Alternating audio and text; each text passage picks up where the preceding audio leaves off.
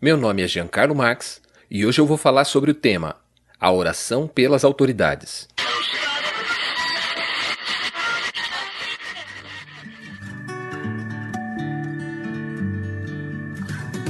Você está ouvindo da Crentaços Produções Subversivas.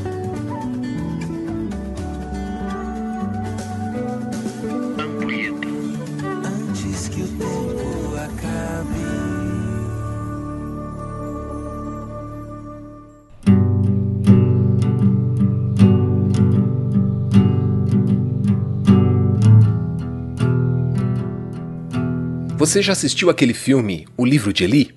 Em um futuro de terra devastada, o antagonista vivido por Gary Oldman quer se apossar do último exemplar da Bíblia, de posse do herói interpretado por Denzel Washington.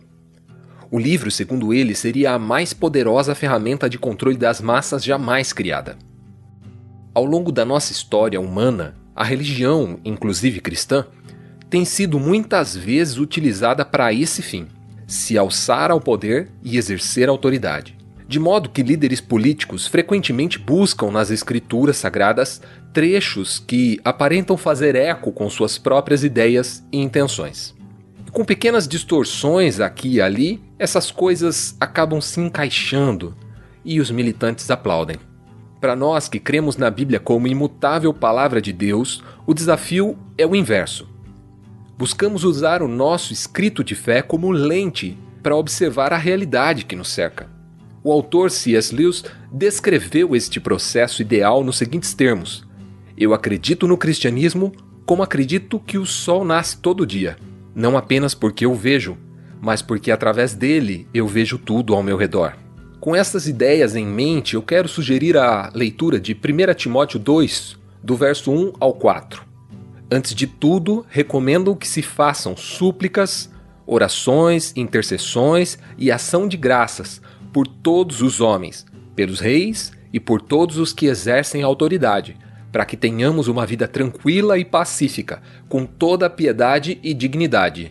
Isso é bom e agradável perante Deus, nosso Salvador, que deseja que todos os homens sejam salvos e cheguem ao conhecimento da verdade. É dever de todo cristão orar.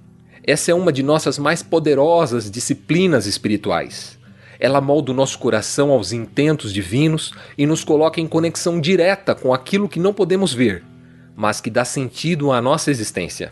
Paulo recomenda aqui que a oração seja prioridade de Timóteo na condução da igreja de Éfeso. Mais do que isso, que essa oração seja em favor de todos os homens. E então, ele inclui as autoridades políticas, como alvo dessas orações.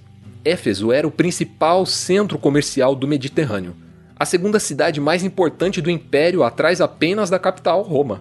E, ao contrário do que parece sugerir esse texto, sabemos por outros relatos da Bíblia que os cristãos se opunham ao jugo romano e às autoridades por ele instituídas. Podemos citar aqui João Batista, que teve a sua cabeça cortada por denunciar o pecado do rei Herodes rei, por sinal, a quem Jesus chamou de raposa velha.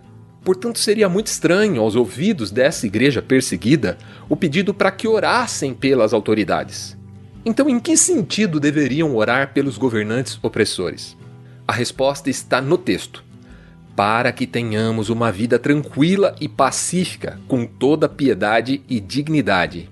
Veja, a sugestão de Paulo não era para que os efésios orassem para que os reis tivessem uma vida tranquila diante da oposição no Senado, ou que conquistassem mais territórios, nem mesmo para que fossem amados pelo povo. A oração era para que os governantes fizessem um bom trabalho, de modo que o povo tivesse paz.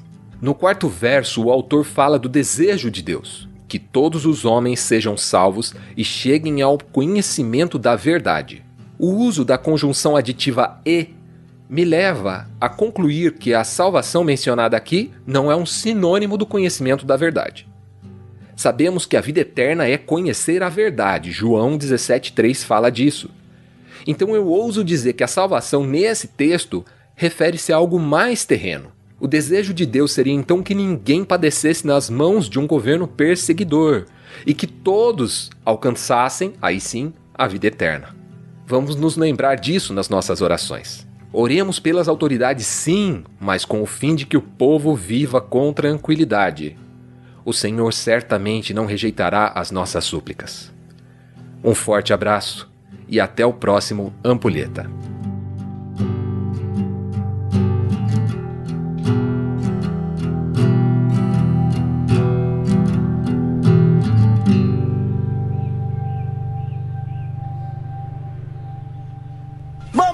Mamãe!